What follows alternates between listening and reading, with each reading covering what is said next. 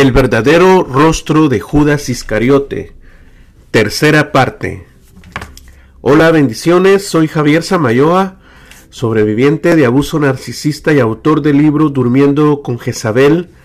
En Juan 12 observamos una pequeña historia que en un solo versículo nos revela mucho más del carácter y rasgos narcisistas de este personaje, Judas Iscariote. Bienvenidas y bienvenidos. Esta es la tercera parte de esta serie y bueno, si te está gustando de una vez, por favor dale like al video.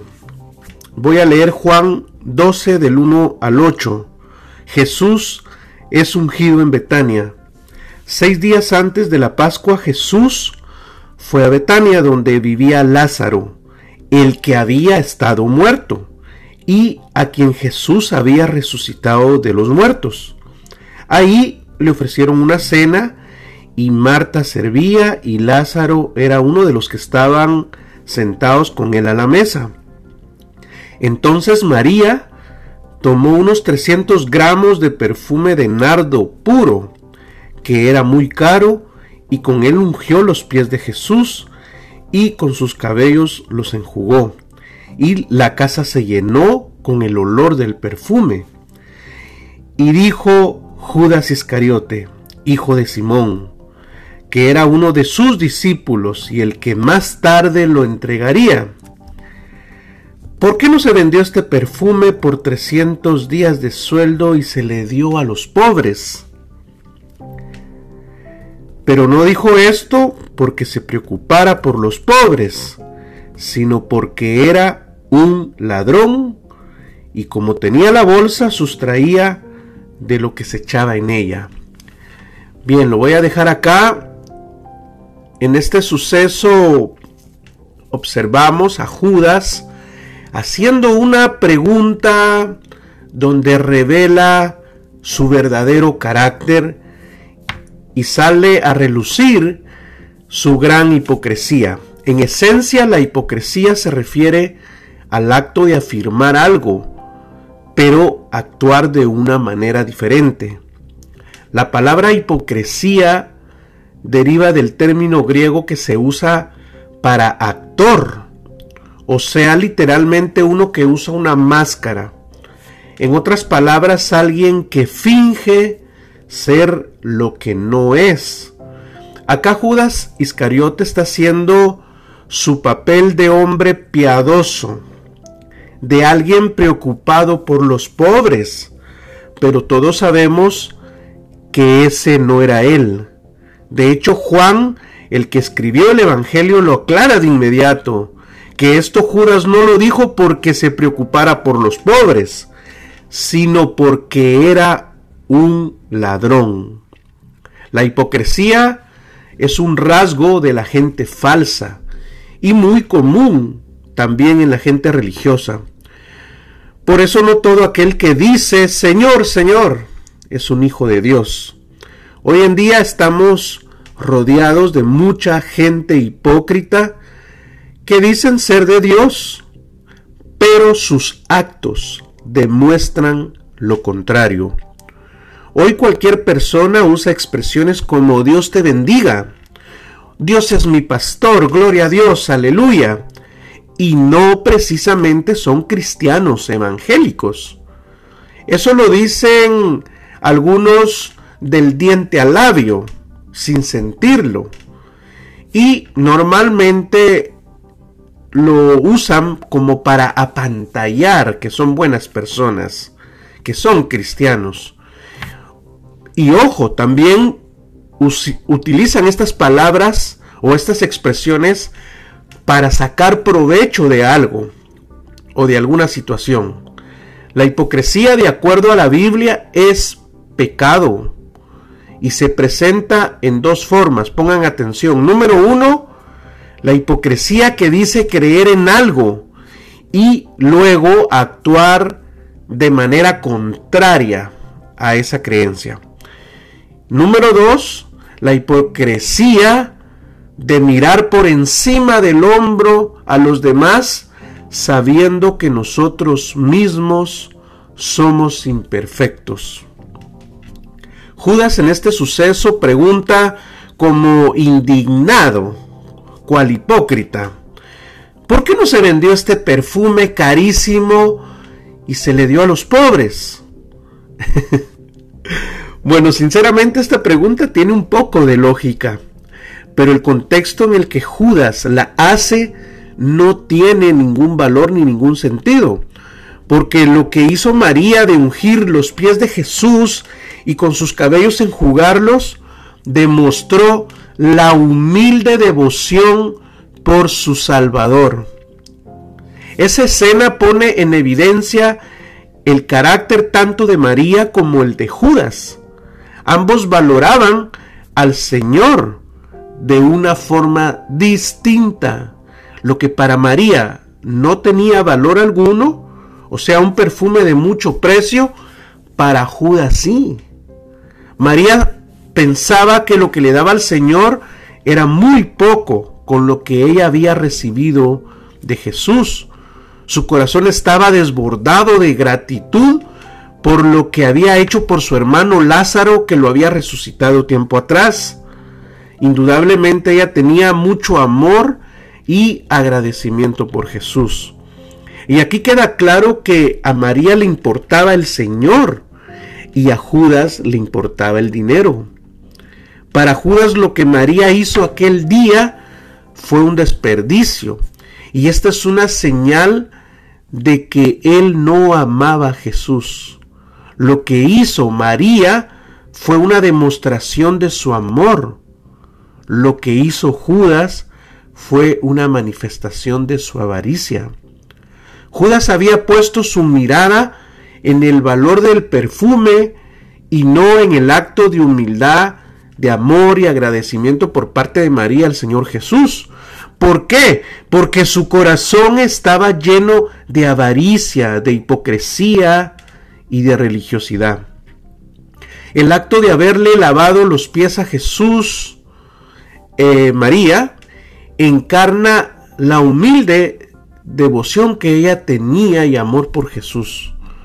Fue un acto de adoración y Judas la criticó. Aquí hay otra muestra de que él no era salvo. Ah, pero para mantener su fachada, dijo ante los presentes, ¿por qué no se vendió este perfume que vale muchísimo dinero y se lo damos a los pobres? Mejor hubiéramos vendido este perfume. Nos habrían dado tanto de dinero y con él hubiéramos ayudado a los pobres. ¿Cómo esta mujer hace este gran desperdicio? Es el salario de un año. Hipócrita. Así son los falsos creyentes, avaros, hipócritas criticones, tratan de relucir ante los demás y quieren ser el centro de atención y se ponen esa apariencia de ángel de luz, como el diablo. Eso sí, son los primeros que miran tus pecados, pero no miran los suyos. Se dicen cristianos, pero salen a difamarte. Lo bueno es que cuando lo hacen, sacan a la luz su verdadero carácter, sus frutos, su verdadera naturaleza, su verdadero yo. Judas, como buen narcisista, quiso dejar ante su audiencia una buena impresión de su persona, con ese comentario nefasto. Él quería dejar ahí la imagen de un hombre bueno, piadoso, ultra altruista, que hace buenas obras a los demás. Él podía tomarle el pelo a todos, pero a Jesús. Jesús sabía quién era Él, conocía su corazón, sus pensamientos, sus intenciones, incluso sabía que era Él el que más adelante lo iba a traicionar. Gálatas 6, 7 dice, no os engañéis. Dios no puede ser burlado. Él o la narcisista se comportan así, a veces creen que tú eres estúpido. Lo que dice y lo que hace cree que tú no lo vas a comprender o interpretar. Y si lo vas a comprender o interpretar, deberá ser como yo lo comprendo o como yo lo interpreto, razonan ellos. Como yo lo concibo. Y eso es absurdo. Judas acá pone su punto de vista y eso está bien.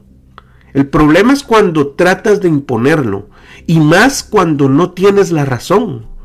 Si Judas hubiese sido eh, sabio, inteligente, se hubiera quedado con la boca callada.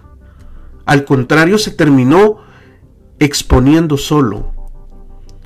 Si él hubiese creído en Jesús como su Señor y Salvador, si se hubiese arrepentido antes, quizá hubiese sido más sensato a la hora de abrir la boca. El tiro le salió por la culata. Y eso le pasa a los hipócritas y traicioneros. Cuando quieren hacer daño a alguien, muchas veces terminan cavando su propia tumba. El pez por la boca muere. Judas terminó ahorcándose con sus propias manos. Y más si a la persona que quieren hacer daño es un verdadero hijo de Dios. Uf, ahí sí se meten en un lío con Dios. Miren, a mí me han traicionado muchas veces. Me han calumniado y me han perseguido por años. Mucha gente, injustamente. Yo ya tengo callo en ese sentido. A estas alturas, al pájaro lo conozco inmediatamente por su plumaje y de lejos, al lobo por sus colmillos. Paula González del canal Cristianos contra el Abuso Narcisista, una vez platicando por teléfono me dijo unas palabras muy sabias. No te preocupes en conocer personas no temas, porque tarde o temprano a la gente falsa se le termina cayendo la máscara. Y es cierto. Siempre, gracias a Dios que he estado en esas circunstancias, mi actitud ha sido orar por esas personas y perdonarlas. Si yo no fuese creyente, yo ya habría quizás matado a alguien. Quizás fuera una persona amargada, antisocial, enferma. O si fuese o si fuese un falso creyente, saliera a hacer exactamente lo que esas personas me hicieron a mí. Al contrario, como repito, siempre he perdonado a esa gente. Los que me han robado realmente Dios me lo ha multiplicado. En mis 18 años de cristiano, con mis luces y sombras, siempre he confiado en la justicia divina y en la venganza del Señor. Esos son mis frutos. Y esto no lo digo para mi gloria, sino para la gloria de Dios. Yo no soy perfecto, pero eso sí, yo no le hago daño a la gente. Quien me hace daño a mí, se lo hace a sí mismo o se lo hace a Dios. El mal se vence haciendo el bien. Y David entendió perfectamente este principio. El Señor me guarde de hacer tal cosa contra mi rey, refiriéndose a Saúl, el ungido del Señor, de extender contra él mi mano porque él es el ungido del Señor. ¿Era Saúl digno de merecer tal reverencia? ¿Saúl obraba en el Espíritu de Dios? No. Saúl estaba endemoniado. Por cierto, aquí en mi canal tengo una serie de 13 videos sobre este personaje. Se titula El Rey endemoniado. Era otro gran hipócrita. Se la llevaba de profeta, pero era un hombre perverso, maquiavélico. Su destino también fue suicidarse. David nunca le hizo nada y lo persiguió por años sabiendo que David ahora era el ungido de Dios, ¿se imaginan? La gente que actúa en estos espíritus son obreros de Satanás. Ahora volvamos a esa escena cuando María ungía con perfume los pies de Jesús. Lo que para Judas pues significaba un total desperdicio, para María era una forma simple, digamos, de entregar lo mejor que tenía para su Señor. Mientras que Judas planeó fríamente entregar al Señor a las autoridades judías con el propósito de ganarse 30 miserables monedas de plata para que lo mataran, María preparó especies aromáticas que también costaban mucho dinero para ungir el cuerpo sin vida del Señor para su sepultura.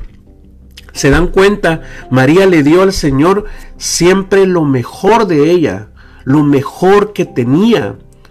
Es que no es el dinero ni el valor de las cosas materiales, es lo que tienes en el corazón.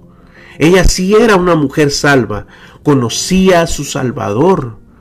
El valor de ese perfume, que era el salario de todo un año, para ella eso era insignificante. Eso no valía nada para ella, porque amaba con todo a su Señor. En cambio, para Judas derramar aquel perfume caro en los pies de Jesús, eso era una exageración. Lo que dijo Judas es una evidencia de los rasgos oscuros que habían en su corazón. Para Judas era mejor vender ese perfume y dárselo a los pobres. ah, sí, pues, hay que dárselo a los pobres. Hermanito, hipócrita, mentiroso. El altruismo de Judas no era sino una fachada para esconder su avaricia. ¿Lo alcanzas a ver? su avaricia. Como era el tesorero del grupo de apóstoles, ¿se recuerdan? Podía robar el dinero en secreto para satisfacer sus propios deseos. Así son los hipócritas, ladrones, amadores del dinero y traicioneros. Lo que hablan, lo que dicen, lo que piensan, lo que hacen, revelan la condición de su corazón. María, que no caminaba con Jesús a diario, entendió el mensaje de salvación. Y Judas, que caminaba a diario con él, no lo entendió. Por eso los que caminan con Cristo, fingiendo ser un discípulo, sin arrepentirse, haciendo maldades que parecen buenas, terminarán como Judas, con el corazón endurecido, amargados, ciegos espiritualmente hablando. Entre más caminen con Cristo y más estén expuestos a la palabra, la misma palabra los va a endurecer y los va a amargar. Y esto no lo digo yo, lo dice la palabra. Dios tiene misericordia del que quiere y el que quiere endurece. Romanos 9:18. Pablo lo dijo así, mas los malos hombres y los engañadores irán de mal en peor, engañando y siendo engañados. Segunda de Timoteo 3:13. ¿Se imaginan Judas tres años aparentando ser alguien que no era? En otras palabras, haciendo el papel de hipócrita, día y noche, día y noche, día y noche. La verdad es que eso ha de ser algo muy desgastante ha de requerir, ha de requerir mucha energía. Esa capacidad definitivamente solo puede venir de un poder extrahumano. Del diablo, obviamente. ¿De dónde más? ¿Qué necesidad, digo yo, de recurrir al engaño y a la mentira por años si tarde o temprano todo sale a la luz, todo se va a descubrir? ¿Qué sentido tiene hacerles creer a la gente que le amas cuando no los amas? ¿Que nunca les vas a dejar cuando sabes que los vas a dejar más adelante? ¿Qué sentido tiene decir que eres esto o aquello cuando no lo eres? Sé honesto, sé honesta. La gente te va a valorar más por tu honestidad que por lo que tienes y dices ser. Ahora, ¿qué necesidad y qué sentido tenía eh, Judas de abrir la boca aquel día y relucir perfecto o empático eh, o preocupado por los pobres? ¿Cuál era su verdadera motivación? ¿Cuál era? Chanán. La verdadera motivación era para nunca ser descubierto. Y esto puede sonar contradictorio, pero así es, para nunca ser descubierto. Por esa razón, el narcisista recurre a toda la maldad que se puede en las relaciones porque de esa manera procura evitar ser descubierto. Claro, hay también ahí un asunto de, de combustible, ¿verdad? Por el cual subsiste. Pero la idea es que nadie se entere de quién es en verdad. Y la verdad es que detrás de esa fachada hay un hombre y una mujer llena de complejos, de baja autoestima, infeliz, etcétera, etcétera. Si hay algo que le da terror, pero así terror a un narcisista o a una narcisista, es verse descubierta. Porque en el fondo sabe que no es una persona, sino un ser despreciable, un monstruo. Por eso se comportan como se comportan. En un personaje que no es. Todo lo que hacen, todo lo que dicen son mecanismos de defensa y mecanismos de, de sobrevivencia. He ahí esa necesidad perenne de lucir siempre perfectos, íntegros, etc. Pero por dentro están engusanados, putrefactos. Por eso usan una máscara, mienten, engañan. Ese es su estilo de vida. Hay un personaje para cada situación, para cada persona que conocen, para cada lugar donde están. Parece ficción esto, pero no es ficción, es real. Se llama narcisismo y psicopatía. Esta clase de gente lamentablemente está infiltrada entre nosotros los hijos de Dios. Y la Biblia nos da muchas advertencias con respecto a este tipo de personalidades. Nos dice que habrán falsos cristianos. Entiéndanlo por el amor de Dios. Gente que parece que son de Jesús, pero no son de Jesús. Falsos maestros, falsos profetas ahora falsos youtubers, falsos tiktokers.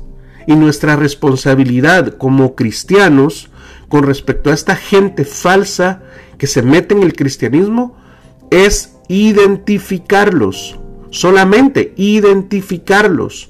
¿Cómo? Por lo que dicen y por lo que hacen. Lo que dicen y lo que hacen determina su carácter. A eso se refería Jesús cuando hablaba de los frutos, al carácter. O sea, su carácter son sus frutos. Cristo no nos mandó a exponerlos. Identifiquémoslo solamente.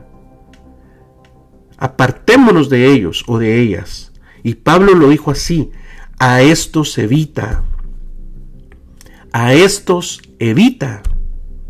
Juan el Bautista por cierto, llamó generación de víboras a las multitudes hipócritas que venían a él para ser bautizadas y les advirtió que produjeran frutos dignos de arrepentimiento.